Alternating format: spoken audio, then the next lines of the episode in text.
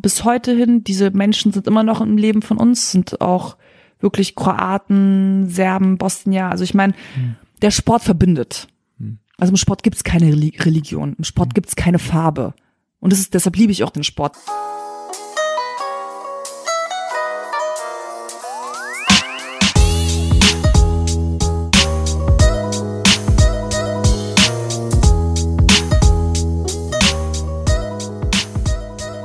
Vor meinem Gespräch mit Ivana nur kurz der Hinweis, das ist die dritte Episode der Halbe Kartoffel Sportserie, präsentiert und unterstützt von Integration durch Sport. Das Bundesprogramm feiert dieses Jahr sein 30-jähriges Jubiläum und wird vom Bundesinnenministerium und vom Bundesamt für Migration und Flüchtlinge gefördert. Das wollte ich nur kurz loswerden und jetzt zu meinem Gespräch mit Ivana Jagler. Viel Spaß! Herzlich willkommen zu einer neuen Folge von Halbe Kartoffel. Mein Name ist Frank und äh, ich habe heute zu Gast Ivana Jakla. Hi. Der Name war so einigermaßen richtig ausgesprochen. Ja, ne? total, super. Super gut, ne? Ja, super, mega. super, Besser geht's gar nicht. ich war auch sehr confident diesmal, dass ich das einigermaßen richtig hinkriege. Ähm, ja, Ivana, schön, dass du da bist. Also ich bin oder wir sind heute hier in einer Wohnung in Berlin bei deiner Freundin mhm. zu Besuch, die nicht da ist. Also vielen Dank an dieser Stelle. Danke, danke. Dass wir hier sein durften. Isabel. Isabel, unbekannterweise Shoutout. Und ähm, ja, also bevor wir hier anfangen, uns äh, äh, zu unterhalten und loszuplaudern, muss ich an dieser Stelle natürlich die Passkontrolle ja. durchführen mit dir. Start. Bitteschön. Ja, du hast noch diesen großen. Was für einen großen? Ja, du hast noch diesen großen alten. Ach so. Hast gar nicht gemerkt, dass es noch einen neuen gibt? Der hat so Kreditkartenformat. Ach so. Ja, doch, das glaube ich habe ich auch. so mehrere. Ja. Okay. ich sammle Mehrere Pässe, okay, verstehe. Also ich lese mal vor, ja? Ja. Nachname Jagler, geboren Pesic. Pesic. Oh, Pesic. Pesic. Pesic? Ja. Aber du kannst auch Pesic sagen. Ja, so wie in Deutschen. Nee, genau. Die Kartoffeln. Die Kartoffeln sagen Pesic. Nee. Pe Pesic. Pesic. Pesic. Ah. Mhm. Also geboren Pesic. Ivana, geboren in Sarajevo am 16. Januar 84. Das heißt, du bist jetzt äh, 34, 35. 35. 35, 35. Oh shit. okay. Zwei Alt. Pässe, du weißt dein Geburtsdatum nicht. Okay, verstehe. Living in the moment. Cooles Foto auch. Sehr ernst. Du wohnst in München. Mhm. 1,80 Meter. Das ist ein Lie. Also ich bin 1,88, ja. Moment. Ich bin 1,88. Du bist 1,88 mhm. und in dem Pass steht 1,80. Ja. Und du kannst reisen, keiner merkt's fragen mich mal, bist du nicht ein bisschen, also eigentlich, es steht immer 1,84, aber eigentlich bin ich 1,88, ja. Okay. Braune 8 Zentimeter heutzutage. ich meine, die meisten hier im Podcast äh, lügen in Anführungszeichen bei ihrem bei ihrer Größe, aber 8 Zentimeter ist schon ein Rekord. Ja, ich weiß, ja. What to do. Okay. Alles klar. Ja, alles noch gültig, ne? Oder? Mhm, ich glaube ja, schon. Oder 20, guck mal drauf, weil ich hatte auch einen, der war ungültig. Und, nee, nächstes äh, Jahr ist gut. Super. Ja, ja. Du musst ja heute noch fliegen gleich. Ja, ja. ja. Okay, kriegst du wieder, hast bestanden. Dankeschön. Darfst mitmachen. ja, bevor wir zum Klischee-Check kommen, äh, weil das ja die Sportausgabe ist, haben wir immer den Mitgliedsausweis. Was für ein Mitgliedsausweis? Ja, genau. Was für ein Mitgliedsausweis. Da stelle ich dir einfach ganz normal vier Fragen so, okay. zu deinem Sport, zu ah, deiner ah, Sportart, ah, zu deinem Verein und mhm, mhm, mhm, gucken, ob du tatsächlich auch damals Sport getrieben hast. Mhm. Also Nummer eins äh, der Rubrik Mitgliedsausweis. Wie heißt oder hieß dein erster Verein? TuS Lichterfelde Berlin in der Haus. Lichterfelde. Ja, Steglitz, Langwitz. Awesome. Good times. The Hood. Nummer zwei.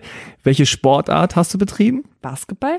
Ja, die Kenner haben es rausbekommen. Lichterfelde ist ja so quasi die Talentschmiede von Alba Berlin. Genau.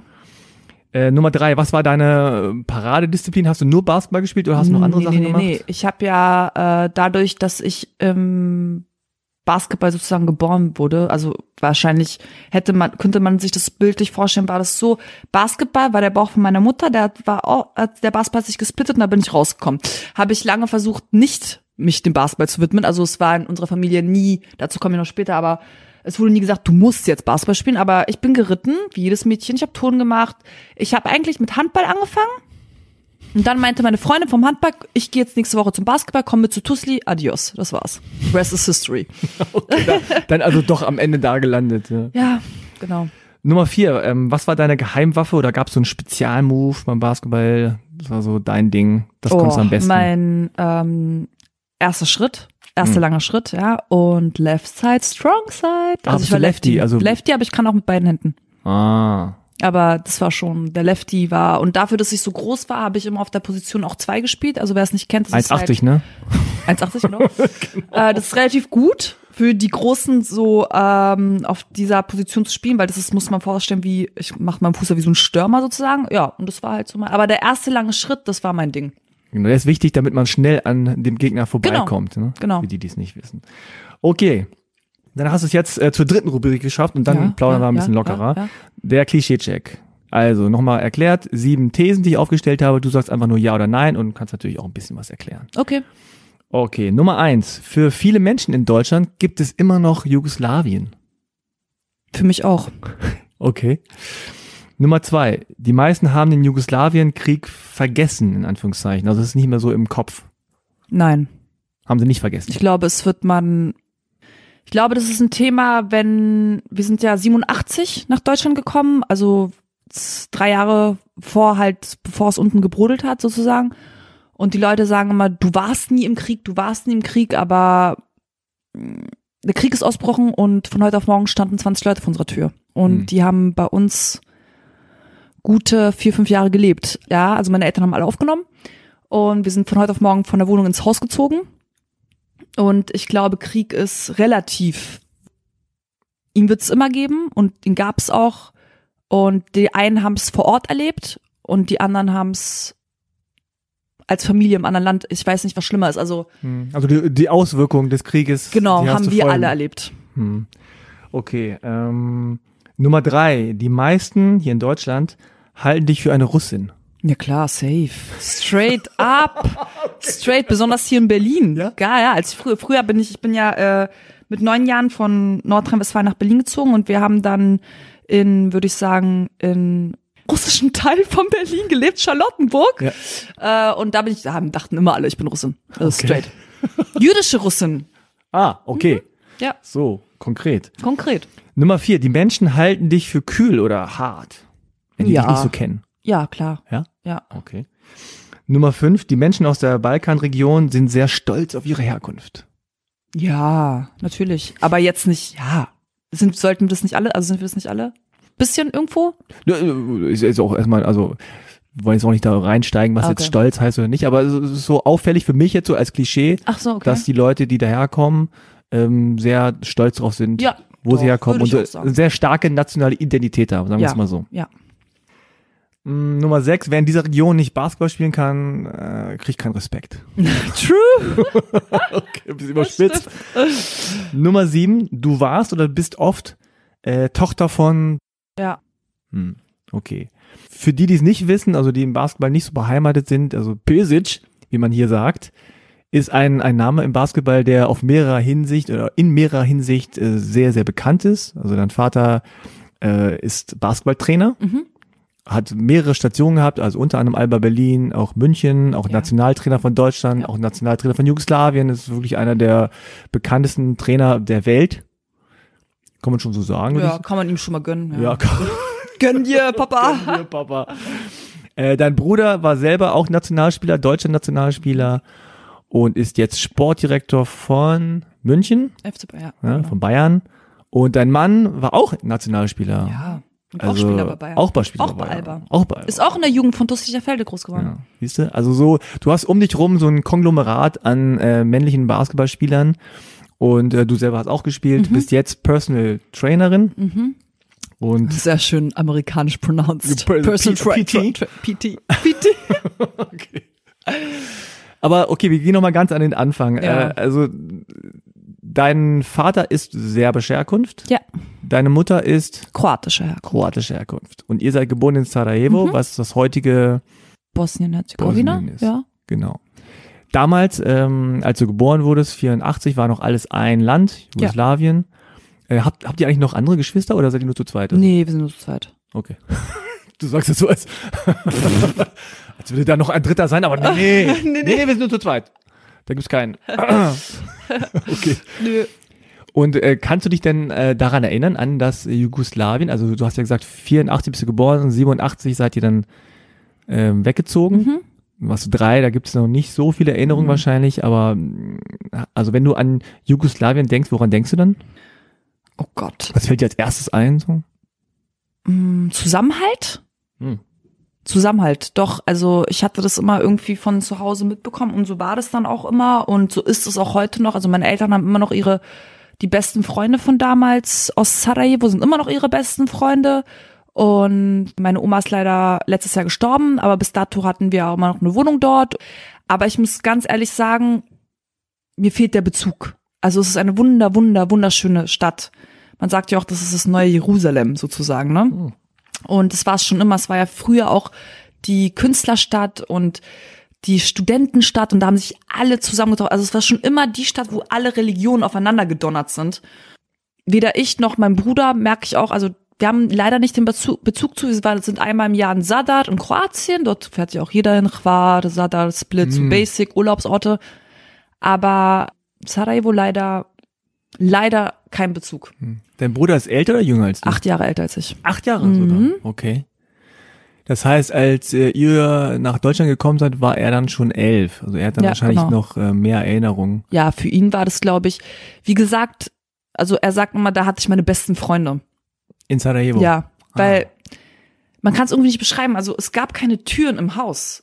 Also es war so ein Wohnkomplex, ja, und alles war mal offen und alle waren miteinander und alle sind da und hier und das ist auch heute noch, wenn wir da sind. Also ich meine, du sitzt und dann auf einmal klopft's und hier hast du Pita, hier hast du Kekse, hier hast du das und bist nur am Fressen und dann musst du hoch zu den Nachbarn, dann kommen die Nachbarn runter und dann kommt der Bademantel und die Türen sind immer auf. Also es gibt da, also es war so wirklich so ein Zusammenhalt. Du beschreibst gerade das Horrorszenario für die Deutschen, Ja. die so sehr im Privat, im Privaten sind. Ja, wie heutzutage kennst du noch nicht mal äh, den Namen oder von Mhm. deinem, hast du nicht mal Hallo zu deinem Nachbar Mein gesagt. Nachbarn, ja. Manchmal, manchmal ist es so, ist das mein Nachbar? Ja, oder wo ja, wohnt ja. der eigentlich? Oder wer, Deshalb liebe ich auch mein Dorf München, weil es ist wirklich, also wie in unserem Haus, jeder kennt jeden, jeder hilft sich, jeder kommt, jeder. Ist das so in München? Unglaublich. Also Mhm. wirklich in meinem Kaffdorf Schwabing und du gehst zum Bäcker, hey Ivana, du gehst dahin, obwohl es eigentlich so Großstadt eigentlich ist, Mhm. aber jeder kennt sich. Vielleicht ist es auch nur bei dir so. Nee, glaube ich nicht. Ne? Nee, nee. Also wenn es bei mir so ist, dann ist es bei allen so, glaub mir. Weil, wie du von Anfang gesprochen hast, also ich gelte nicht so als am Anfang als sehr freundliche Person, obwohl ich wirklich freundlich bin, aber es liegt an meinen 1,88. Und ähm, ich meine, gibt es so, so Werte oder gibt es so bestimmte Erinnerungen, die du hast, ähm, wenn du jetzt auch an deine Eltern denkst, haben dir die bestimmte Werte beigebracht, haben dir dir bestimmte Sachen ähm, immer wieder gesagt, so äh, Eltern, ne, die sagen ja immer wieder so das Gleiche, so, ja, zieh dir was an, äh, ist dir nicht kalt und so. Aber manchmal ist es auch so, dass sie dir so, so, so Dinge dir mitteilen wollen und sagen, mir ist wichtig, dass, Mhm. gab es sowas? Äh, gab Ja. so, so, Ja, also es gab zwei wichtige Sachen, war ähm, Lüge nie. hm, Also mir wurde beigebracht, egal was du machst, egal was du tust, gerade in der Pubertätsphase, ja, Pariser Straße mit äh, 16 Jahren, ja, Pariser Straße, wo ich noch damals gelebt habe, da gibt es ja alle Bars in Berlin, ne? Und da waren wir immer unterwegs und wenn ich jetzt Curfew war um 12, ne? Und ähm, ich bin halt erst um 1 Uhr morgens oder so, hat meine Mutter mal gesagt, ruf mich an, sag mir, wie du bist, mit wem du bist, aber ich will wissen, wo du bist. Und deshalb, das war halt, ich glaube, das ist auch das, was ich mit meiner Tochter irgendwie, auch wenn ich merke, sie will mir irgendwas nicht erzählen, dann sage ich immer, Freya, du, Mama und Papa sind immer dafür da, dass du ihnen alles erzählst. Egal was, I'm never gonna judge you. Und das habe ich von uns, und das ist mir so wichtig und das zieht sich halt, das habe ich früher als Kind nicht wirklich verstanden. Aber es hat mir geholfen, wichtige Entscheidungen in meinem Leben zu treffen. Ich wusste, ich darf sie treffen, ich kann sie treffen und ich habe immer eine Stütze. Aber ich habe schnell gelernt, was ist richtig, was ist falsch, weil ich auch viel gefallen bin und wieder aufgestanden bin. Und das habe ich dadurch gelernt.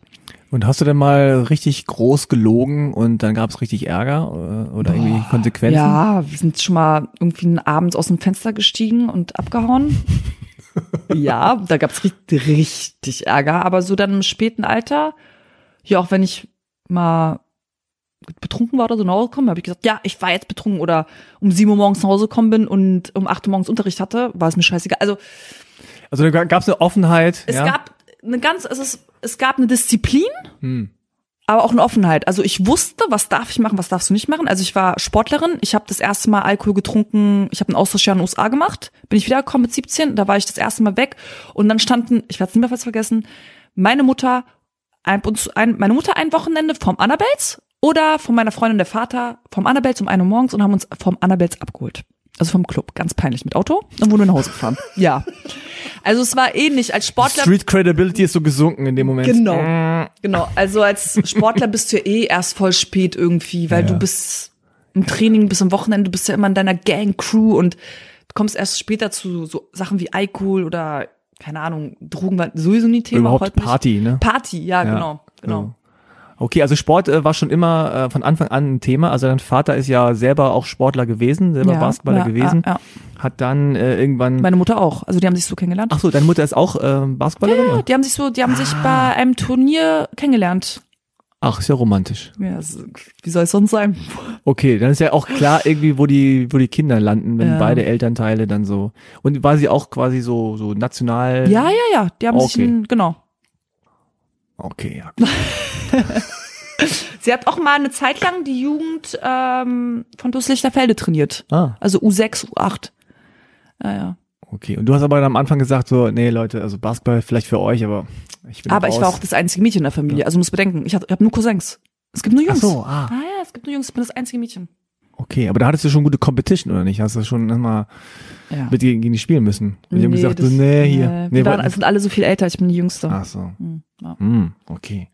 Du hast quasi diesen, diesen Switch von Jugoslawien nach Deutschland hast du gar nicht so Nö. im, im, im Kopf mehr, Nein. ne? Hm. Und ähm, er hat dein Bruder denn mal was erzählt? Also hat er dann irgendwie so gesagt, ey, weißt du, früher da haben wir das gemacht und du kannst aber froh sein oder oder nicht? Oder habt ihr darüber geredet oder war das irgendwie nie groß ein Thema? Mm, Weil das ist ja quasi ein Teil, den er erlebt hat, also wirklich in einem anderen Ja. Land, den du nicht mitgemacht hast, also nicht bewusst erlebt hast. Dadurch, dass er schon ein paar Jährchen älter ist als ich, war er auch viel schneller in der Pubertät, als ich noch Kind war. Hm. Und er ist halt relativ früh von zu Hause ausgezogen, auch wegen dem Basketball, war dann auch in den USA, war dann relativ schnell in, im Pro-Basketball, das heißt, er hat sein Geld verdient und deshalb war es, es gab halt nie irgendwie so diese Bruder-Schwester-Relationship, die gab's irgendwo, aber nicht jetzt so die Offenheit oder so, ich bin halt, wenn er nicht da war, bin ich mal in sein Zimmer gegangen, habe seine Sachen durchsucht. Klar. Seine CDs angehört und Genau, genau so. Mariah Carey, sorry. Und äh, weißt du, kennst du noch dieses Cover? Das Ja, klar. War, oh Gott. Und äh, die ganzen Sachen. Aber nee, also erst im Nachhinein, ich glaube, wo mein Neffe vor 13 Jahren geboren wurde, da war das so das erste. Oder wo meine Schwägerin eingetreten, weil ich war 14, meine Schwägerin war 16, also die sind ja auch seit Ewigkeiten zusammen und verheiratet, und keine Ahnung. Und dann, glaube ich, erst kam so der erste Kontakt, so wirklich, wo man auch gesprochen hat und sich unterhalten hat. Aber davor, ich glaube, wenn du so einen Unterschied hast, jemand ist extrem in der Pubertät und du bist noch extrem Kind, weil das war schön, wir sind lange, ich durfte lange Kind bleiben. Das heißt, ich habe mit zwölf Jahren noch Mickey Mouse T-Shirts getragen. Ich hatte, glaube ich, mit 15, als ich nach USA gegangen bin, meine erste Jeans hat meine Gastmutter mir gekauft. Sonst ging es nur ab in Sweatpants. Also Okay. ja, Adiletten, Sweatpants und T-Shirt. So, ich war halt Sportler, Sportler. Ich war noch nicht so, doch, ich war eigentlich, glaube ich, ein Tomboy. Wahrscheinlich, also nach außen glaube ich nicht so, aber für mich selber war ich so ein Tomboy, ja. Okay. Aber also im Grunde, so wie man sich das vorstellt, äh, habt ihr äh, im Grunde in der Halle äh, gelebt. Ne? Also ich, Ja. ich stelle es mir so vor, dass, Wir haben in der Turnhalle geschlafen. dass ihr immer ständig in der Halle wart ja, ja. und ja, auch jeder sein Ding gemacht hat. Ne? Also der Vater war Trainer, deine Ja, Mutter war Trainer, du hast gespielt, dein Bruder hat gespielt und jeder war in seiner Mannschaft und ihr habt euch getroffen, vielleicht zum Essen oder abends oder so. Ja, es gab ein, einen Zeitpunkt am, am, im Tag, das war sehr wichtig für meine Eltern, war das Mittagessen, weil es war der einzige Punkt, wo wir alle zu Hause waren, weil mein Vater hatte immer bis 22 Training, da hatte mein Bruder bla bla. Und da haben wir Fernseher aus, meine Mutter drei Gänge aufgetischt, wie es bei uns Jugos ist, weißt du, Suppe, was warmes, dann das und dann das. Und da immer, und da haben wir immer eine Stunde geredet. Also das war, ist auch, ziehe ich auch heute noch durch. Also bei Ah. uns ist es heute mit meiner Tochter so abends eher. Und dann um 18 Uhr setzen wir uns hin, dann kommt mein Mann und dann gehe ich nochmal in meine Gym zum Arbeiten. Und äh, mein Mann ist dann mit ihr, bringt sie ins Bett, aber das ist so, für uns ist abends das Fernseher aus, das weiß sie, da darf gar nichts gehört werden, geguckt werden. Und da setzen wir uns hin und sind eine Stunde füreinander da. Also es ist mir sehr, sehr, also das ist etwas, was ich von zu Hause mitbekommen habe, was mir sehr wichtig ist. Und was gab's da immer so zu essen bei drei Gängen? Also wie gesagt, immer eine Suppe.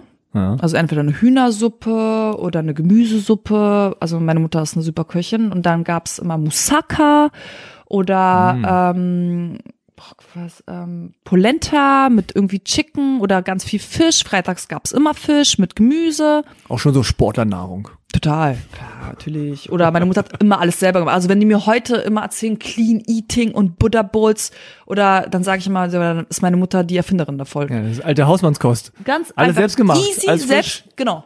Das Ja. war's. Nichts anderes ist es. Ja, genau. Genau. Heute ist das Buddha Bowl und Clean Eating ja, genau. und irgendwie äh, so Superfood, fresh und Superfood. ja, Superfood. aber- Ja, das ist einfach ganz normal kochen Genau. eigentlich, so wie man es ja, früher gemacht so wie hat. man es früher gemacht hat. Nicht aufwärmen in der Mikrowelle, genau. Meine Eltern sind zum Beispiel auch in unserem Dorf manchmal äh, rumgelaufen und haben dann irgendwo Kräuter entdeckt in der Straße oder so. Oh, cool. Und dann sind die dahin und dann sah man so zwei ältere asiatische Personen da im Gebüsch rumwerkeln. Aber woher kommst du eigentlich? Äh? Korea, also, also meine Eltern kommen aus Korea. Straight und ähm, aber Ja. du bist da nicht geboren. Ich, nee, ich bin in Hannover geboren. In Hannover. Ja. Mhm. Und ja, dann waren die dann so und dann kamen immer irgendwelche Passanten vorbei und haben gesagt, was machen sie da? immer so in Klammern, ist das illegal, was die da tun? Darf man das einfach so Geil. pflücken? Ja, und dann haben die da immer was genommen und da irgendwie Salat draus gemacht oder ähm, das fand ich immer ganz, ganz lustig. Jetzt ist natürlich das große Thema damals, äh, Anfang der 90er schon gewesen, äh, der, der Jugoslawienkrieg. Mhm, Also das hat ja wirklich ähm, auch viele, viele Familien und Freundschaften und Bekanntschaften auseinandergetrieben. Du hast es vorhin schon angesprochen, ähm, plötzlich standen irgendwie Leute vor eurer Tür. Ihr wart ja dann schon in Berlin. Nee, wir Oder waren äh, in, damals. In, ist- Hagen wart ihr. Genau, mein Vater Hm. ist nach Deutschland. Also du musst dir vorstellen, dass man damals mit Basketball kein Geld verdient hat. Ja, das war Das heißt, so. mein Vater war Basketballer, meine Mutter war ähm, Leiterin einer Import-Export-Firma und war halt der Head. Also sie hat das Geld verdient. Also sie hat dann irgendwann aufgehört mit Basketball und sie hat dann das Geld verdient. Und mein Vater war Spieler und Soldat. Damals war es ja noch so. Und dann hat er sich ja verletzt und relativ früh, mein Vater, und damals Operation Meniskus war ja noch nicht die Technik, ne, genau. Und ähm, ja, dann hat er sich entschieden, Trainer zu werden. Musste man damals auch noch studieren. Also es war nicht so, du wirst jetzt Trainer, ich mache eine C-Lizenz und adios und ich gucke mal ein bisschen rum, sondern du musstest Sport studieren, um eine Trainerlizenz zu bekommen. in Jugoslawien. In Jugoslawien. Also damals war das noch so. Und ja, und dann hat mein Vater das Angebot bekommen. Und alle haben gesagt, mach's nicht, mach's nicht. Er meinte so, wie, mach nicht, das ist so eine Opportunity in Deutschland. Also, hä. Aber also war, wo genau? also in Nordrhein-Westfalen, da ist der Deutsche Bund Genau. in Hagen. Mhm. Und da hat er dann 87 das Angebot bekommen, eine deutsche Nationalmannschaft aufzubauen. Aber er wusste nicht, dass Basketball in Deutschland Ja, keinen Stellenwert hat. gar keinen. ja, also das war ja so wie Turnen und Tischtennis. Genau. Und dem, genau. Und dann hat mein Vater gesagt, ich gehe erstmal alleine. Und hat man gesagt, nein, wir kommen, wenn, dann gehen wir alle mit. Hm. Genau. Und dann wart ihr hier, dann ist der Krieg äh, Ausgebrochen. Man, ja, ausgebrochen oder äh, äh, hat angefangen. Und wie, hast du das wahrgenommen? Hast du das irgendwie, wie alt warst du da? Da warst du so ja, Es war so ein acht. sechs, fünf, sechs. Grundschulalter. Fünf, sechs. Ja, also es war halt so, dass wir in einer Wohnung gelebt haben in Hagen und dann peu à peu die Leute bei uns eingetrudelt sind. Also, Also, wer sind die Leute? Das sind das, das ist, Bekannte? ähm, nee, das ist einmal, ich sag jetzt die Leute, weil bei uns zu Hause nicht so, klar, Familie ist Familie, aber es gab, es gibt auch sehr gute Freunde, die wir als Familie zählen. Deshalb sage ich, das ist die Leute, also eigentlich die Familie, also erweiterte Familienkreis. Genau, Mhm. genau. Und ähm, ja, und dann kam halt erstmal mein Onkel mit seiner Frau und seinem Sohn, dann glaube ich mein der Bruder von meiner Mama und dann kam der beste Freund von meinem Papa. Ja, und dann haben wir sind wir glaube ich eine Woche so und dann haben wir haben meine Eltern ein Haus gekauft Hm. auf vier Stockwerken und dann kommen noch mehr Leute. Also wir waren glaube ich am Höchstzeitpunkt 20 Leute in einem Haus. Die haben alle bei euch gewohnt. Ja. Und, und äh, wie war das für dich? War das irgendwie komisch oder war das normal? Hast du Ähm, gedacht, wer sind diese ganzen Leute hier oder du Viele cool? Sachen, muss ich ganz ehrlich gestehen, ähm, habe ich versucht zu verdrängen oder kann mich nicht erinnern, Mhm. weil es ist halt wirklich, wenn Menschen, die nicht nur geflohen sind, sondern die auf sehr hohen Positionen saßen, ja, und teilweise zu dem Zeitpunkt mehr Geld verdient hatten oder haben als mein Vater oder einen höheren Status und halt auch für meinen Vater, wie sein bester Freund, der leider verstorben ist, in der Politik waren und ähm, auch wie zu Mentor für meinen Vater war. und die stehen einfach einmal ohne nichts vor dir. Es ist, glaube ich, sehr, sehr schwierig, was auch normal ist für diese Leute, dieses Leben zu leben. Also auf einer Seite hast du alles aufgeben müssen, auf der anderen Seite musst du dich niederlassen vor der anderen Person. Das heißt, du musst dich abgeben, um wieder aufgefangen zu werden. Das heißt, du musst deinen Stolz gibst du halt komplett in andere Hände. Und ähm, viele Sachen, glaube ich, habe ich versucht zu verdrängen, aber durch eine Therapie auch wieder. Aber ich, ich war auch in der Th Therapie, weil mhm. viele Sachen im Pubertätsalter oder im späteren Alter wieder hochkamen. Mhm. Ja, es gab Situationen, die waren unschön, weil es gab Situationen, wo du bedenken musst, da waren viele andere Kinder und du kommst halt, das werde ich nie vergessen, äh, du kommst von der Schule und dann sitzen die alle da und gucken irgendwas und sind halt komplett diese Familie irgendwo und du, da ist noch ein Gummibärchen und dann, jetzt weiß ich nicht, und dann müsst, willst du, und dann, nee, das ist noch für den, du hast ja. Mhm. Verstehst du? Also es gab mhm. unbewusste Situationen, die mhm. ähm, meine Mutter, also mein Vater war ja nie da, mhm. und die meine Mutter halt unbewusst gesagt hat oder getan hat, die natürlich du als Kind nicht nachvollziehen kannst. Verstehst du? Also wieso darf ich jetzt das Gummibärchen nicht nehmen? Aber ich bin doch jetzt auch da. Ich hatte noch gar keins. Ja, also es ist keine, keine Gleichheit da gewesen, sondern es war im Grunde so, du bist ja privilegiert. Genau. Du warst schon hier und du hast es gut. Mhm. Und wir müssen denen jetzt helfen und äh, lass das mal übrig. Genau. Und, ähm, genau. So, du hast ja noch andere Dinge. So. Genau. Also es war nicht, hm. war jetzt nicht immer so, es war jetzt nicht, nee, halt nicht mein Alltag ja. bestimmt. Aber es gab oft Situationen, hm. die so, die halt so waren, ja. Ja. Und ähm, hat das lange angehalten? Also war, war das ein sehr langer Zeitraum, wo so viele Ja, Menschen die sind mit uns noch nach Berlin gezogen. Alle? Nee, nicht alle, okay. paar von denen. Ja, also okay. Natürlich hatten, hat dadurch, dass mein Vater halt in der deutschen Nationalmannschaft war, hatte er natürlich auch gute Kontakte. Viele von denen haben ja auch damals mein Vater beim Basketball kennengelernt, mhm. haben wieder Jobs gefunden, also die, oder haben sich selber geregelt. Das waren halt so ein, zwei, zwei, drei Jahre, glaube ich. Und ähm, paar von denen sind dann mit nach Berlin und haben sich, also sie haben sich alles alle wieder gefunden und sind halt auch jetzt wieder im normalen Leben und auf einer hohen mhm. Position. Also ja, und ja, es ging schon so ein bisschen. Aber wie gesagt, so wirklich an alles kann ich mich nicht mehr erinnern, weil ich glaube, das war für mich keine, keine so eine. Also mein Thema, bevor meine Tochter geboren war, ähm, war halt auch immer dadurch, dass ich einen Sportler geheiratet habe und mit ihm überall hingezogen bin war halt auch Besuch zu Hause war für mich ganz schlimm. Also ah. das musste vorbereitet werden. Also das, okay. also außer Aufräumen und sowas? Mh, hm, sowieso. Also ja, Standard. Standard, Jugos, hallo. Okay. Ähm, aber es war halt so, also bevor meine Tochter vor fünf Jahren geboren worden ist, war es für mich wirklich, wenn ich gehört habe, Besuch soll kommen oder Besuch soll kommen, aber jemand kommt ja, uns besuchen, war das für mich so, oh nein, volle Wohnung, volle Wohnung, Stress, Stress, ah, Stress. Okay, also du ich hast das schon, du hast schon im Grunde traumatische Erinnerungen. Ist das Trauma?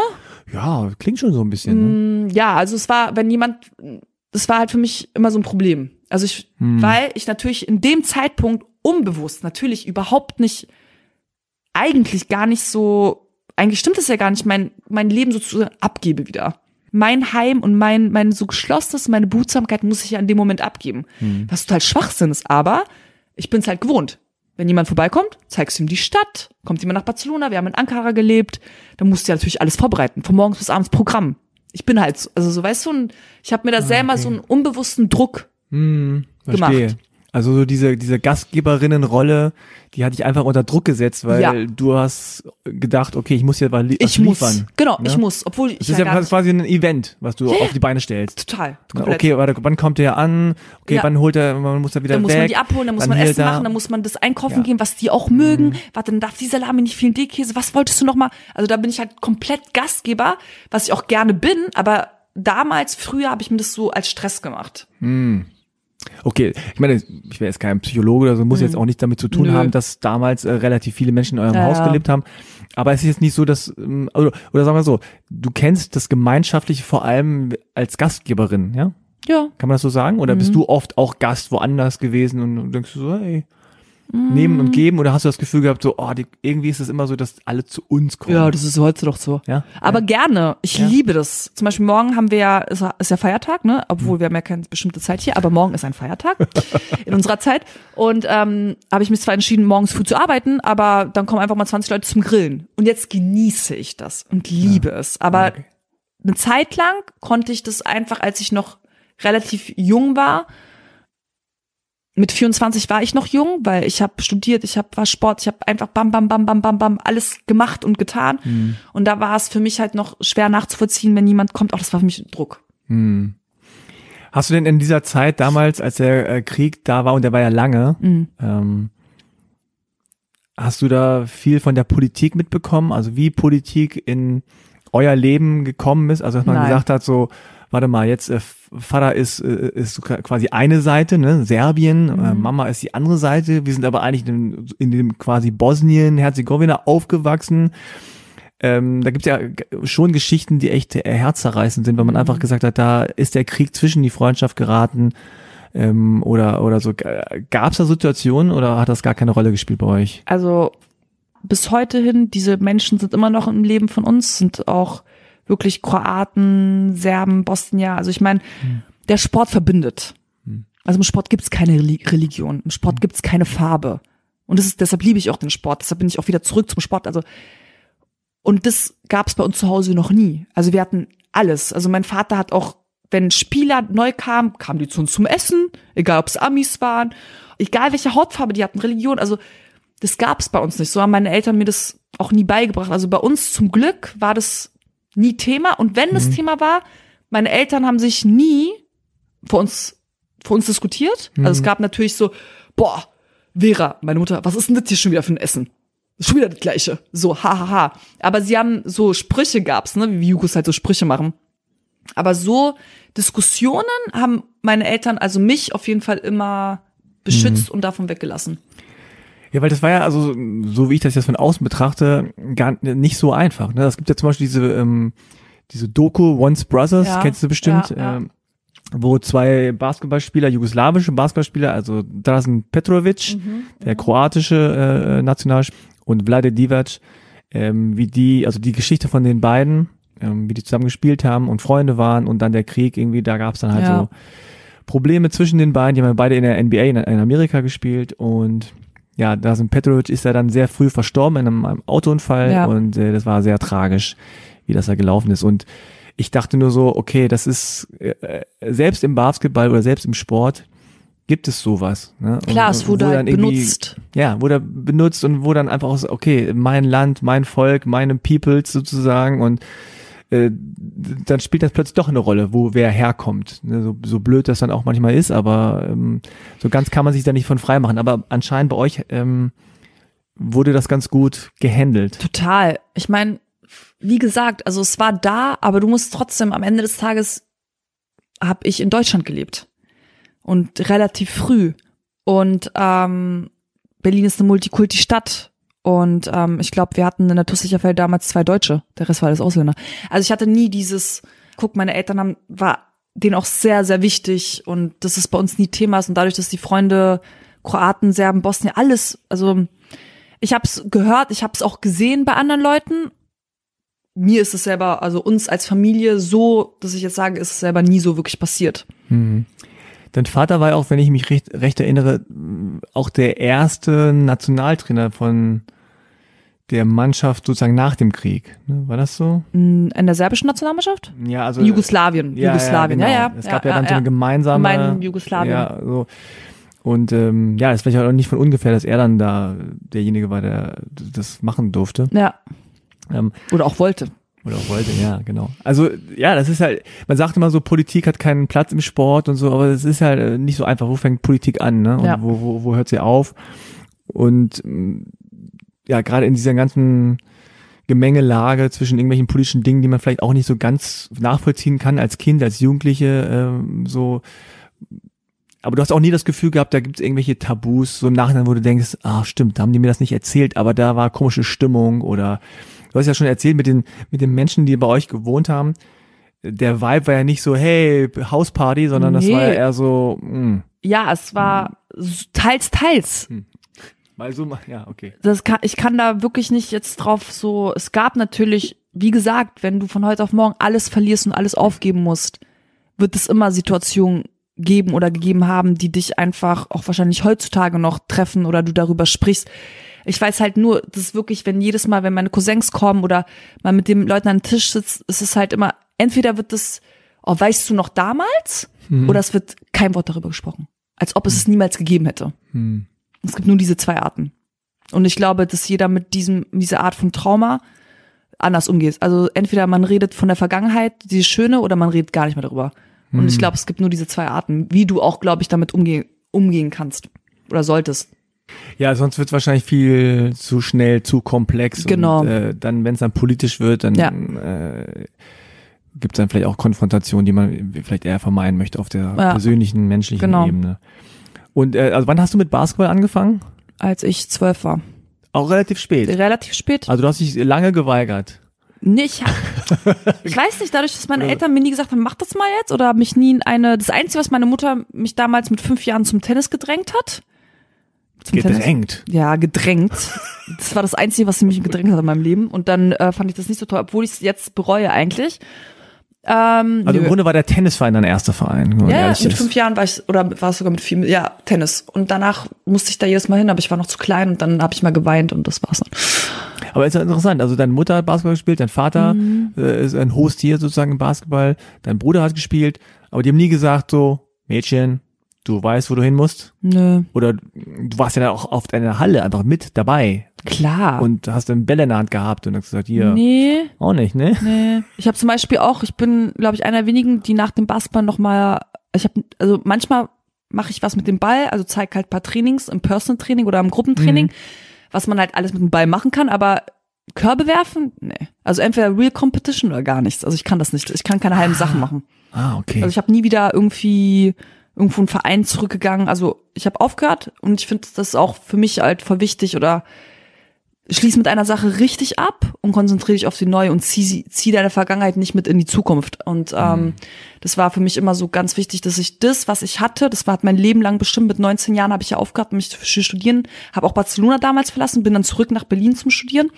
Und es war mir ganz wichtig, alles, was ich gesammelt habe, die ganzen Werte im Team, im Personal, eins zu eins, als Mensch habe ich aufgesammelt und habe das Paket mitgenommen, aber nie wieder hochgehoben oder irgendwie meine Zukunft mitgebracht. Nee. Ähm, noch mal ganz kurz, also du, du hast viele Sportarten dann ausprobiert, ne? Du hast ja auch mit Pferden, also Reiten, Voltigieren und so ein Scheiß. Ja. Voltigieren auch richtig so? Ja, also ganz, ganz geil, ja. Ballett, Ballett habe ich auch gemacht. Ballett fand ich richtig geil, aber dann war ich halt zu groß und dann haben die irgendwann gesagt, es geht auf den Rücken. Also Ballett, Reiten, äh, Tennis, Mhm. Basketball dann mit zwölf und das war dann aber so, Handball davor. Handball auch noch. Handball davor und dann ging es, also Handball war der erste Ball. ah, Also Tennis, ja. ja, Tennis der ja erste so, große genau. äh, ohne Erste Schläger. große Ball. Erste große. Aber ich, ich, ich stelle mir so vor, ne, Mhm. dass, dass dein äh, Leben, also gerade als Kind, schon so war, dass ständig halt Sport um dich rum war. Also da, ich meine, die Arbeit von deinem Vater war Sport Ja. ne? und dein Bruder hat es auch gemacht und Ja. auch relativ früh dann professionell. Mhm. Das heißt, also es war immer irgendwie, der kommt vom Sport, der geht zum Sport. Der war gerade Ja. beim Sport, der ist jetzt bald wieder, der macht gerade Sport, aber er jetzt gerade ruht er sich aus vom Sport. Also irgendwie, das war ja so ein, Mhm, Ja, so ein, ab- so ein genau. Durchlauf ständig. Ja, so. ja, ja. Und hattest du denn das Gefühl so, okay, du musst das auch machen oder ist das Teil des Lebens? Also manchmal ist es ja so, man lebt in so einer Blase, Mhm, dass man dann mit irgendwie 14, 15 andere kennenlernt und sagt, okay, also bei euch ist das nicht so, da macht keiner Sport, ja? Nee. Da äh, guckt ihr nur Fernsehen und so, macht nix. Mhm. Das ist komisch oder so. So eine Rebellion gegen dieses Sportding gab's nicht. Gar nie. Hm. Nein, also das Sport hat immer, ich sehe es jetzt auch bei meiner Tochter, die ist vier Jahre alt und die macht, sonntags mache ich immer meinen Yoga, dann macht sie mit mir mit und sie will jetzt, sie spielt jetzt Hockey und geht jetzt schwimmen und geht jetzt reiten, also Hockey mit vier? Hockey, ja. Sie hat sich Hockey ausgesucht. Ich weiß nicht wieso, weil die, die alle Jungs in der, Kla- äh, im Kindergarten Hockey spielen und Wie was? sie Hockey ganz toll. Echt? Hockey, ja. München ist vielleicht ein bisschen anders, keine Ahnung. Hockey. Bei uns gibt's alles. Yoga, Hockey, Ballsport, alles. Im Kindergarten. Okay. Sportkindergarten oder? Nee, Mann, aber special. It's special. It's special. Okay. Nee, irgendwie nicht. Ich glaube einfach, dass ähm, der strukturierte Alltag, glaube ich, mir relativ schnell beigebracht worden ist dadurch. Mhm. Ich Also, wollte gerade sagen, also äh, Sport ist ja auch wirklich äh, in dem Sinne sehr durchstrukturiert. Mhm, ne? Es gibt dann Trainingszeiten, es gibt Regenerationszeiten, es gibt Spielzeiten und es gibt ja auch nicht so ein äh, 9 to 5 äh, Montag bis Mhm. Freitag, sondern es ist ja immer, ständig, gerade im professionellen Bereich. Es ist viel mit Reisen verbunden. Ähm, hast du denn das Gefühl gehabt, dass das dieses Sportding, auch das ne, Disziplin und, und irgendwie so Struktur, dass das so in die Familie getragen wurde? Also ist das immer schon so Bestandteil gewesen? Wie meinst du das jetzt? Das habe ich die Frage nicht verstanden. Ja, die war auch ein bisschen kompliziert, ein bisschen lang, muss ich ne? Muss ja, ich äh, auch selbstkritisch mal sagen. Ja. Was wolltest du sagen? Also, ist euer Zuhause so gewesen, im Grunde wie so eine, wie so eine Mannschaft? Ja, dass man einfach sagt, okay, also ähm, dann und dann ist Papa weg, dann muss man mal dahin und Nee. Training so. Nee, nee, Gibt's. Pep Talk? Gab's Halbzeit äh, Ansprachen von deinem Vater zum Mittagessen? Nein. Du musst verstehen, dass der Head von unserem Team, Pesic, meine Mutter ist oder war. Also mein Hm. Vater ist halt ein Alpha-Männchen, was nur eine Sache kann. So.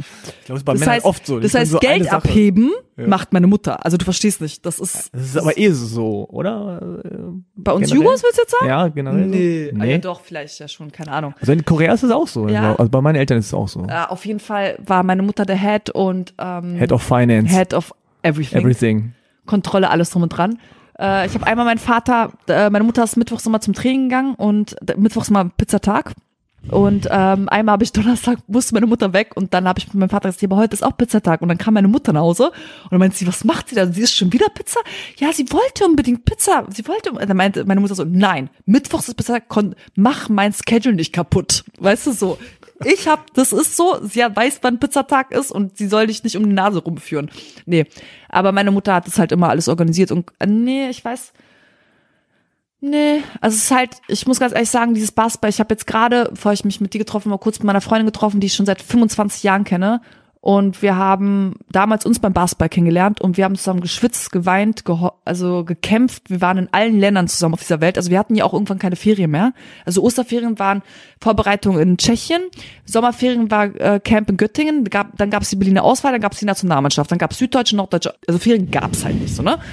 Und ich habe, als ich 16 war, zum ersten Mal das Land verlassen, also bin nach USA Austausch und dann nach Barcelona. Das heißt, ich lebe in dieser Stadt mit dieser, mit diesem Menschen, meiner besten Freundin, seit meinem 16. Lebensjahr nicht mehr und ich bin 35. Und dieser Zusammenhalt, den wir durch diesen Sport hatten, und sie kommt aus einer gar nicht Sportlerfamilie, der hält uns immer noch zusammen. Also das ist halt einfach irgendwas, dieser Sport, diese Mannschaft, dieses Team hat etwas mit uns gemacht.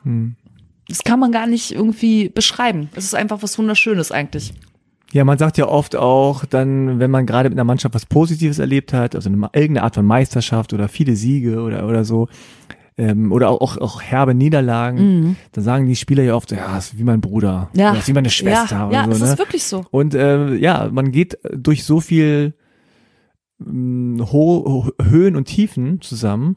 Und was man nicht vergessen darf, ist ja, Sport ist ja hoch emotional. Also es ist ja nicht so, dass man einfach hingeht Total. und einfach so abspult, sondern es ist immer so, du regst dich auf, du strengst dich an, äh, du fällst tief und, und, und, und fliegst hoch und so weiter. Und wenn da noch Zuschauer dabei sind und Leute und äh, ja, es ist Gerade auch in der Phase, wenn du zwischen 12 und 18 in der Höchstphase deiner Pubertät bist, ja, Mhm. und du verbringst immer mit äh, diesen zwölf Mädchen, ne, die sich gerade alle entwickeln und dann haben auch nach dem deinem Training haben die älteren Jungs Training. Also weißt du, das ist so, du erlebst so viel zusammen. Also du wächst, du wirst halt zur Frau zusammen, aber auch dieses, du lernst so viel vom Menschen. Einfach, das hat mir zum Beispiel bei meinem Job jetzt geholfen, äh, ob im Gruppentraining oder im Person-Training. Ich lese die Menschen ganz anders. Es war immer, egal welch, was ich gemacht habe im Studium, es macht sofort Klick. Also du siehst die Leute und weißt ganz genau, was los ist. Also, und du kannst viel besser im Team arbeiten. Und Sport allgemein gibt einem einfach sehr, sehr viel. Ja, was interessant ist beim Sport, gerade beim Mannschaftssport, ist ja tatsächlich dieses Chemistry-Ding. Ja. Also, dass es nicht so äh, automatisch so ist, die besten Spieler zusammen ergeben das beste Team, Nee. ne, sondern jeder hat so seine Rolle und jeder. Man sagt ja auch, du bist so gut wie dein schwächster Mann. ja, ja, ja, Das ist wirklich so. Ja. Dass man einfach äh, auch gucken muss, wie, wie kann man zusammenarbeiten und je besser man sich kennt, desto besser kennt man die Stärken und Schwächen und kann das irgendwie ausgleichen oder kann sagen, hier, arbeite mal daran oder oder äh, wenn wir so das können wir aus irgendeinem Grund gut zusammen spielen oder so ähm, das ist ich finde das immer super faszinierend dass das einfach ja manchmal die Summe der Teile besser ist als Ja. die Einzelteile eigentlich sozusagen äh, irgendwie ähm, suggerieren würden ich meine, das hast du gesagt, du bist viel auch rumgekommen, Mhm. viel gereist äh, und, und viel auch mitgereist vielleicht. Ich weiß nicht, dein, dein Vater, dein, äh, dein Bruder oder so, Mm, bist du da mitgereist oder bist nee, du also selber Barcelona, also ich war, ähm, mein Vater war in der Zeit, wo ich mein Abitur gemacht habe, bevor ich nach Austauschjahr gemacht habe in den USA, war er in Köln alleine. Aber da ist meine Mama mit mir geblieben, weil sie gesagt hat, sie macht jetzt ihr Abitur fertig. Aber dann habe ich mich ja ähm, in der zehnten Klasse dafür entschieden, in den USA zu gehen, auch für den Basketball. Das heißt, ich bin äh, nach Tampa, Florida, in einer der besten State-Schulen für den Basketball gegangen, in der Highschool und habe halt Florida State auch gespielt, AU und alles drum und dran. Also war da komplett tuk-tuk und hatte auch Angebot auf drei Scholarships, aber habe dann gesagt, USA, ah, ah, not mein Ding. Ja, wieso nicht? Gar keinen Fall. Also es war, ich muss sagen, meine Gasteltern waren mega. Wir waren in New York einen Monat, wir waren in Chicago, die waren in Orlando, Disney, also die haben mich überall hingebracht. Aber Alter, wenn du in Berlin lebst und auf die Straße gehen kannst, wann du willst und durch die Gegend laufen kannst und die Stadt erlebst und dieses kulturelle und auf einmal kommst du in so ein gezäumtes Etwas. So gated Communities. Genau, und wo die Schule 2800 Schüler und 80% Afro-American, Mhm. 10% Puerto Rican und 10% weiß. Mhm. Also kannst du dir vorstellen, wie es bei mir war. Es war, also ich habe Basketball gespielt, da bist du ja eh Gott. Als Sportler in den USA, gerade in der Highschool bist du ja eh Göttin, so, ne? Aber es war trotzdem, boah, dieses so einfach mal abschalten. Weißt du, wieder, da war, glaube ich, schon wieder dieses, was mich aus meiner Kindheit, wieder dieses Don't close me up. Also bitte mach nicht, also weißt du, ich kann nicht in diese Räume und mit diesen Leuten nur auf Dauer. Ich brauche was anderes. Ich muss andere Gesichter sehen, ich muss was anderes sehen. Und so bist du ja, in Deutschland ist es ja, du gehst zur Schule, dann hast du deine Freunde in der Schule, dann hast du deine Freunde beim Basketball, dann fährst du auf verschiedene Turniere, da siehst du auch nochmal, also du bist halt frei. Aber das war für mich, ich brauche dieses Freiheits, ich kann das nicht. Also dieses festgehalten werden und so. Nee, nee, nee. Das war nichts für mich. Das war mega Erfahrung und ich habe immer noch Kontakt mit meinen Gasteltern. Ich meine, das war 2000. Aber ähm, nee, das war nichts für mich. Und warst du, als du in den USA warst, warst du dann so German oder warst du the Russian oder warst Nee, du ich war so der, Jugo? ich war so der German, aber ich war halt immer so, you're not typical German. Aber ich glaube, das ist halt auch so wirklich, weil ich, weil wir aus der Multikulti-Stadt Berlin kommen und halt ein ganz anderes, oder weil ich auch halt auch aus der extremen Basketball-Szene komme, wo immer viele Leute aufeinander, also die haben gesagt so, you're not strange, you're not different, you're like us. Ah, okay. Aber ich glaube auch, weil wir wirklich Berlin dieses Multikulti halt hatte und ich keine Ängste vor gar nichts oder nicht so, "Äh, Fried Ja. Chicken, what? So. ich meine, Basketballer haben ja generell dadurch, äh, dass sie Basketball spielen, irgend, äh, irgendwo immer einen Bezug zu den USA, weil Mhm. das nun mal einfach sozusagen das Mutterland ist. ja, aber Äh, Eng- Mädchen, Frau nicht so. Naja, aber so äh, generell, also Englisch, alleine die, die, Ja, die ne, du sagst auch Ja. Rebound und Assist, Ja, sag ja. nicht Vorlage oder Abpraller. Das, haben, wir, das haben wir eine Zeit lang versucht, ne, in Deutschland so einzu, Wirklich? ja, das haben, Hab ich nicht haben dann so TV-Kommentatoren gesagt, ja, der Stürmer und so ein Quatsch und der Oh Gott. Abpraller und die Vorlage und so, aber irgendwann haben wir gesagt, okay, pass auf, das sagt keiner. Lass uns mal bei dem Englischen bleiben. Ich glaube, deswegen hat man einfach generell einen Bezug zu dieser Kultur. Ne? Also Mhm. durch den Sport hat man auch einen, auch einen Bezug zu der Kultur äh, in, in den USA. Ich meine, klar, durch Berlin, durch dieses Multikulti-Ding, dadurch, dass du noch andere Wurzeln hast und dann tatsächlich nicht typical German bist, weil du Mhm. auch andere Wurzeln hast, kommt das natürlich dann auch im Ausland. Ja. Ich meine, bei, also bei dir sieht man es nicht, aber wenn ich irgendwo bin, dann sagen natürlich auch, du bist nicht typical German, aber man sieht's halt, dass ich Ja. nicht so bin. Ne? So, aber, aber USA war nicht so dein Ding und, Nö. und dann, dein Vater war in Barcelona, hat da trainiert. Und da bin ich dann, also ich bin zurückgekommen und dann hieß es halt, dein Papa hat in Barcelona unterschrieben und dann war es halt, ich musste eh die Klasse wiederholen, weißt du, wenn du Mhm. dort bist, so, ne? Und dann, ähm, da habe ich gesagt, ja, Jackpot, gehst mal nach Barcelona, gibt's nur zwölf Schuljahre. Yeah. Und Barcelona ist nicht die schlechteste Stadt, Ja, so, nee. ne? Und dann, ja, und dann bin ich nach Barcelona und habe dann da gleich auch für die erste Mannschaft gespielt, weil ich als Wiederkommen nicht für die zweite Mannschaft gleich gespielt habe, in der zweiten Liga und dann für die erste Mannschaft gespielt. Und ähm, ja, und dadurch, dass ich die Schule in Barcelona, war ich ja auf der deutschen Schule, meine erste Erfahrung mit einer Privatschule. Okay, wie war die? Fucking shit. Das war next level. Also das war von Berlin, wo alle, egal wer du bist, war das dann so, äh, was? Du trägst kein Gucci? Ich war das so, wie man Ja. sich's vorstellt, so, ah, okay. Ja, Okay. es ist so. Es ist nochmal ein ganz anderes Level von, ähm, es ist einfach eine ganz Andere- andere, andere- Social, Hm. eine sozial, ganz andere soziale Welt. Das heißt, du bist als Tochter von dem Trainer, von dem Verein. Du musst dir vorstellen, die meistkaufte äh, Zeitung in Spanien ist Mundo Deportivo. Das heißt, es ist eine, wie Sportbild, Bildsport. Mhm. Kann man Sport, einfach eine Ta Ja, Tagessportzeitung. Ist, diese Zeitung ist in allen Händen. Das heißt, wenn dein Vater auf die Straße läuft, ist es so, ah, Pesic, Ola, dann wird geklatscht und ah, okay. das ist so halt, Fame. oh Mhm. mein Gott. Hier ist es ja mehr so, ey, hi, keine Ahnung. Ähm, Ah, guck mal. Guck, guck mal da. Vor allem Berlin ist so ein bisschen so, ah, guck mal. ja, aber München Ja. ist ja auch nicht anders. Ja. Also, weißt du, da sitzt, bist du im Café und dann sitzen die Fußballer und dann sagst du, hey, what's up? Und hier, da, man kennt sich ja vom Sport und, aber kein Arsch interessiert es. Ja. Aber in Spanien ist Sport, egal ob Fußball oder Basketball, ist, du bist ein Gott.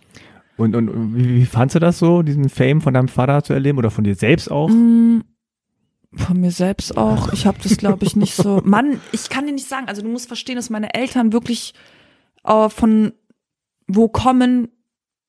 Also das Dorf von meinem Vater hat 3000 Einwohner, the claim 15.000. Äh, als, ich zum, als ich dort war, hatte mein Vater noch damals, wo meine Oma und Opa gelebt bevor er das Haus umgebaut hat, auf Toilette gegeben, war Plumpsklo draußen.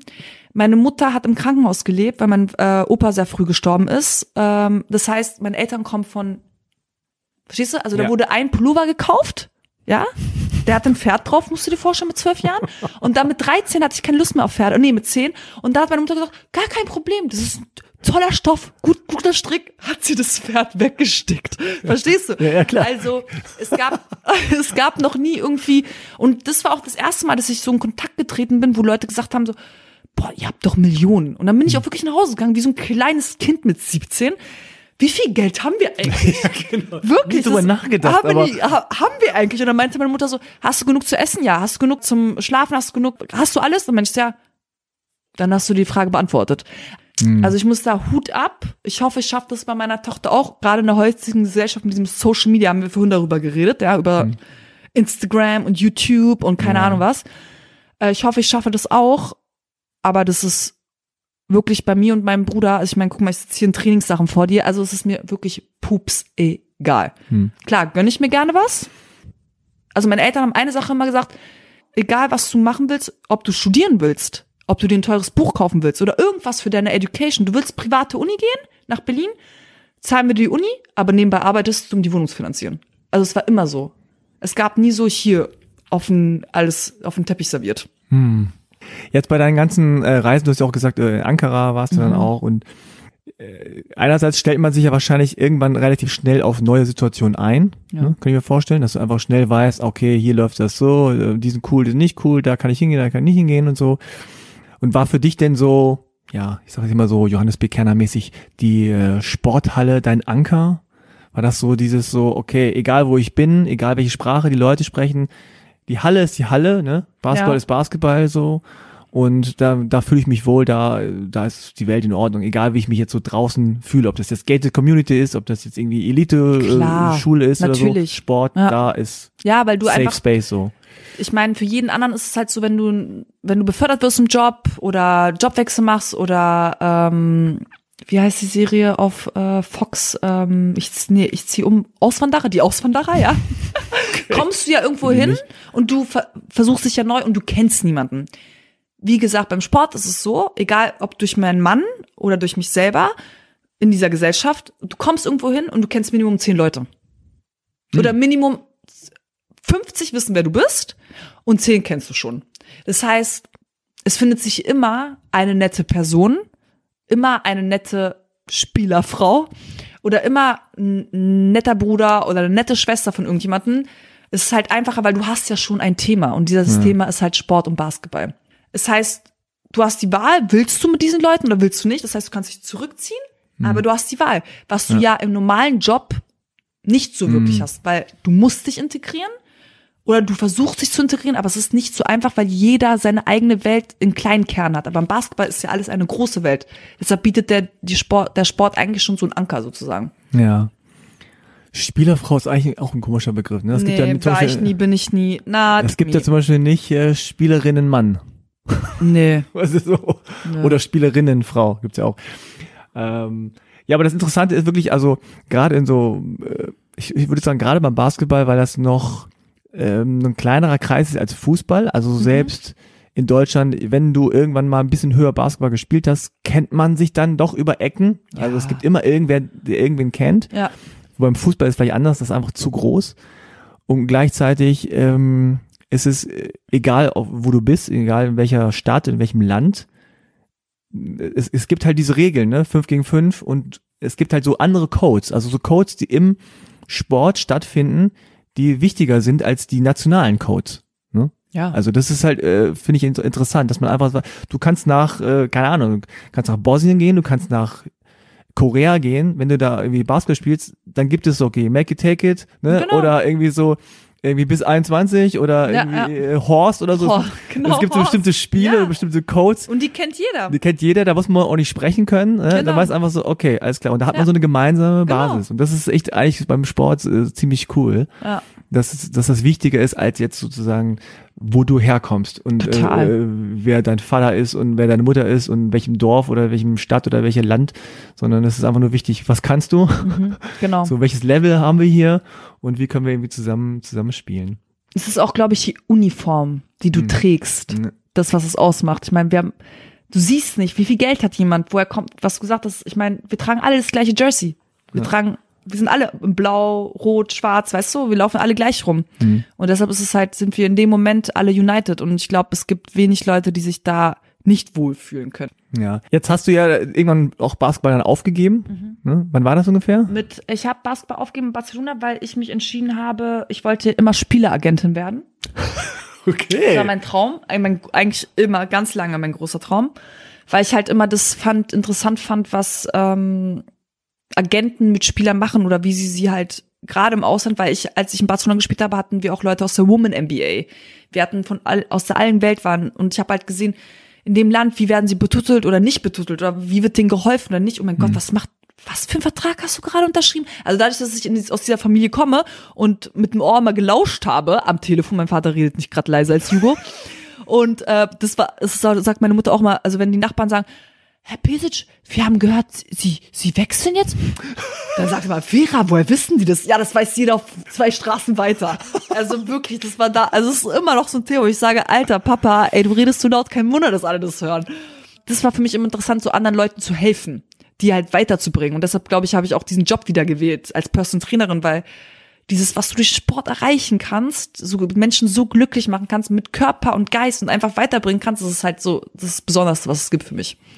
Ja, okay. Also du hast das, was du ähm, ja eine Kindheit, eine Jugend auch mitgekriegt hast, äh, den ganzen Sport und Mannschaftssport und so. Und ähm, ja, einfach dieses Grundgefühl, was man hat, ne, beim Sport oder wenn man das auch, auch macht, das äh, versuchst du jetzt weiterzugeben und äh, das nicht nur, nicht nur auf körperlicher Ebene, sondern tatsächlich so im, im Ganzen. Ja. Genau. Weil ich sag halt auch so, es hört sich vielleicht blöd an, aber gerade im Personal Training pff, zu 50 Prozent ist es halt psychologische Arbeit. Hm. Ich sage auch immer, wir können anfangen und machen und tun, wir können äh, alles umsetzen, was du willst. Aber es braucht Zeit. Ich sage auch immer, du willst in einem Monat abnehmen, dann musst du woanders hin. Weil ich gebe dir keinen Crashkurs für, für den Monat, ich will den Crashkurs fürs Leben geben. So wie im Basketball der Sport von Kind auf mir im Leben weitergeholfen hat. Mit der Disziplin, mit, äh, mit dem Miteinander, mit dem Sehen in anderen Menschen, mit dem Körpergefühl, das Bewusstsein für sich selber zu finden durch den Sport, das ist, das ist ein Prozess. Und entweder machst du, bist du clear in your mind und willst den mitmachen oder, das sage ich auch, du willst in einem Monat abnehmen, ich soll dich auf irgendeine Fashion Show oder auf irgendein, keine Ahnung, Coachella. Es ist so, auf gar keinen Fall. What? Kannst du, kannst du irgendjemand anderen suchen. Ich mache dich nicht einen Monat ready jetzt, damit du gut aussiehst für ein Coachella. Also es gibt alles Mögliche, ja. Dann Das irgendwie hat mich nicht- abschießt da. Genau. Also wenn und ja, und irgendwie sind meine Kunden mir relativ treu und ich habe mich auch relativ früh entschieden für dieses Gruppentraining, ne, was ich immer anbiete, weil mir das gefehlt hat. Und wenn ich die sehe, diese unterschiedlichen Menschen, ja, die zusammenkommen und sich high pfeifen im Training und ich denke mir so, oh, oder die mich angucken und sagen, guck mal, die blöde Kuh, jetzt müssen wir noch mal 30 Sekunden machen und ich denke mir so, ja, sie hassen mich zusammen. Also das ist irgendwie, das hat mir so gefehlt und deshalb habe ich auch dieses Gruppentraining gepusht und pusht es immer mehr und finde es auch immer so toller, weil diese Gemeinschaft ist das halt, was uns verbindet. Also wirklich, das ist halt, also es hat beides seine guten Seiten, aber am Ende des Tages ist halt immer dieses Menschliche für mich, was hervorkommt und jede, jede Persönlichkeit miteinander und auch einzeln, die so wichtig ist. Ja, schön gesagt. Ähm, wir müssen an der Stelle Schluss machen. Du musst deinen Flieger Ja. bekommen. Noch einmal kurz zum Abschluss. Also halbe Kartoffel gibt's jetzt immer am Anfang und Mitte des Monats, also im Zwei-Wochen-Takt. Ja, immer abwechselnd eine reguläre Folge und eine Sportfolge, äh, wie diese hier. Wenn euch halbe Kartoffel gefällt, schreibt doch eine Rezension oder vergebt fünf Sterne. Na, Ivana, kannst du das gleich machen hier am Handy, im, Fliegse im Fliegzeug. Im, Flugzeug. Fliegzeug. Im Fliegzeug. Fünf Sterne. Oder erzählt es einfach analog oder digital äh, weiter an eure Liebsten. Ja, danke an das Bundesprogramm Integration durch Sport. Einen großen Shoutout auch an alle, die sich sportlich betätigen, die in Vereinen ehrenamtlich arbeiten oder auch gegen Geld, natürlich, die sich teilweise aufopfern Mhm. und ähm, da viel äh, tun und machen. Danke an dich, Ivana, dass du Sehr, da sehr warst. gerne. Viel Spaß gemacht und ähm, ja, bin gespannt, was noch so läuft. Du hast ja dann auch bald ein eigenen Podcast. Aber ich habe gar nichts von unserem Hand-in-Hand Basketball-Integrationscamp erzählt, was Ende Juli stattfindet. Ja, dann gib mir schnell den den äh, Pitch. Hand in Hand.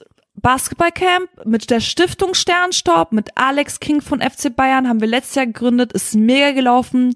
Eine Ernährungsberatung aus Berlin ist dabei, die ich auch seit 25 Jahren kenne vom Basketball. Ein anderer Personal Trainer aus München, All United und Integrationscamp und alles clasht aufeinander in München und es wird ein Wochenende voll mit Basketball.